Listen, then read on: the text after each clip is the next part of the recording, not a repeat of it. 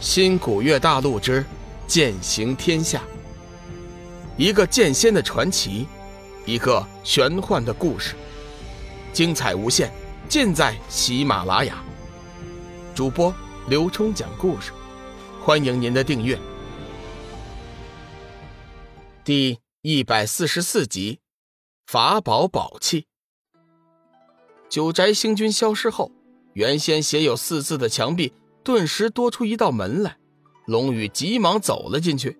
只见密室内珠光宝气，祥瑞缭绕，墙壁的四周立着一排高大的书架，上面或是放着奇异的法宝，或是放置着玉铜简，让龙宇一阵唏嘘。这才是真正的宝库。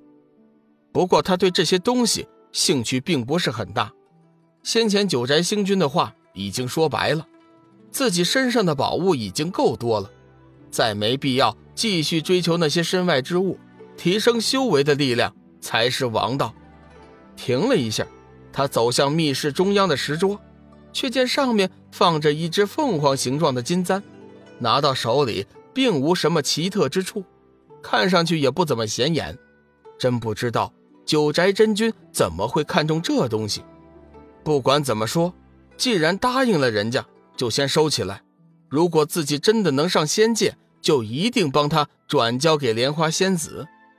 收起金簪之后，龙宇随意的看了看四周的情况，打算从中挑选几件不错的法宝。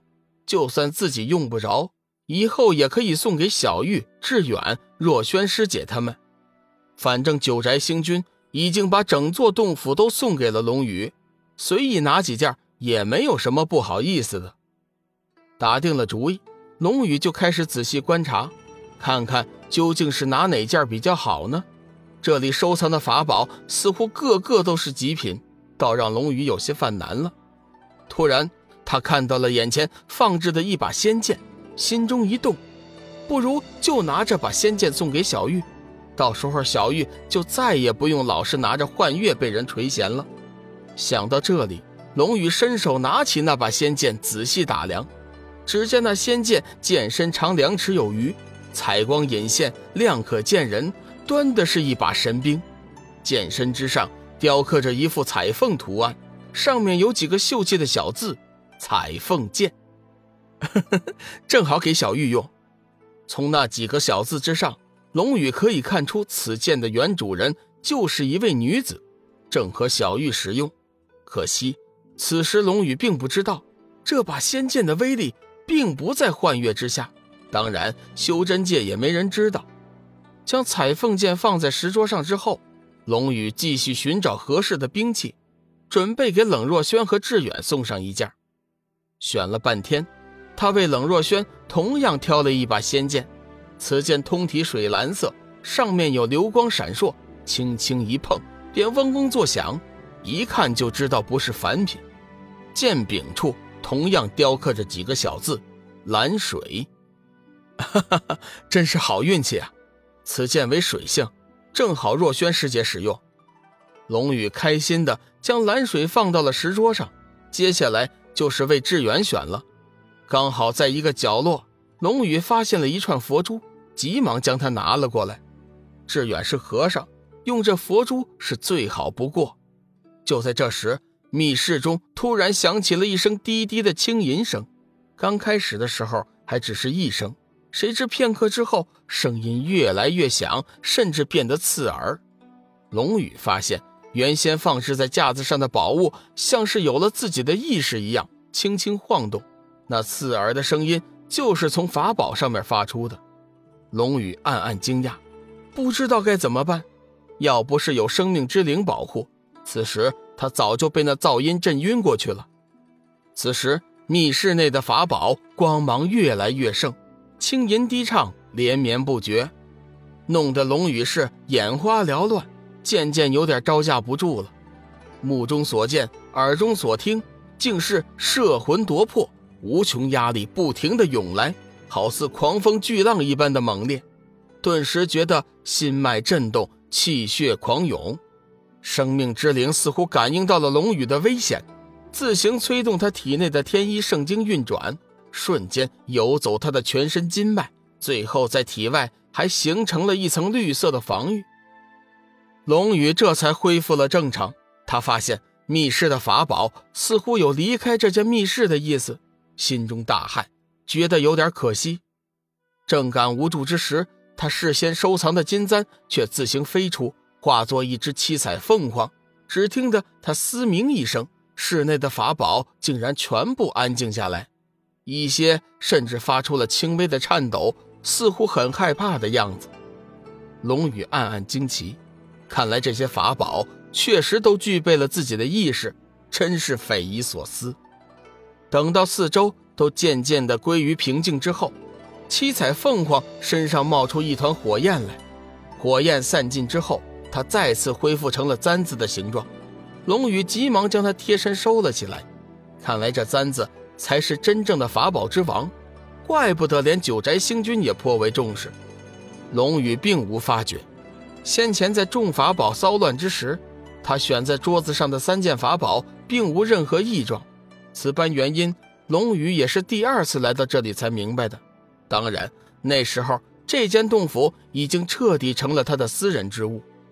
法宝在七彩凤凰的威逼之下，彻底归于平静，但是先前散发出来的法宝宝气却依然弥散在密室之内，流光溢彩，五光十色，煞是好看。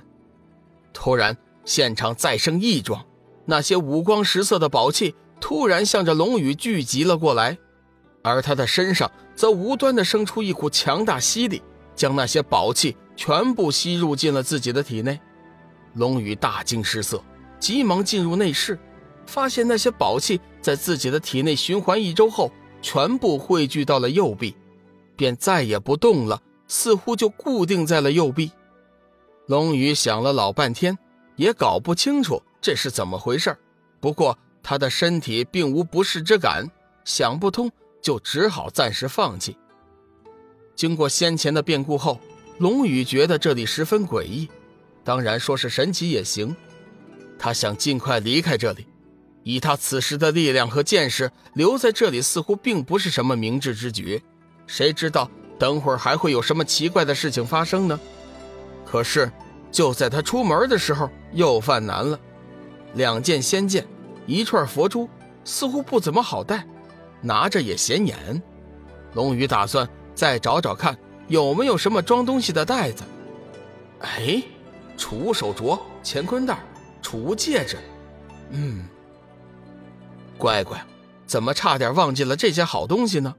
龙宇想了起来，以前在新古月星看玄幻小说，其中常有这一类的宝物描写。自己如今也到了这个剑仙时代，看来那些物件也并非空穴来风，不如仔细找找，看看九宅星君有没有留下这类法宝。事实证明。龙宇的灵机一动是正确的，不大的时间，确实让他找到了三枚闪着蓝色幽光的戒指。这三枚戒指的造型十分精致，上面雕刻着一些密密麻麻的字符。其中一枚的戒身似乎比其他两枚宽大一点，看来这三枚戒指是一款男士，两款女士的。这款男士的当然是自己戴了。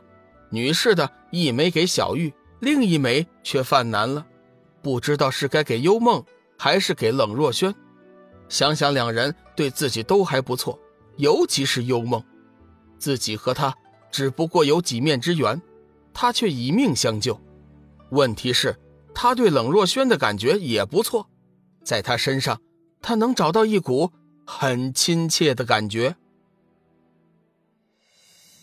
本集已播讲完毕，感谢您的收听。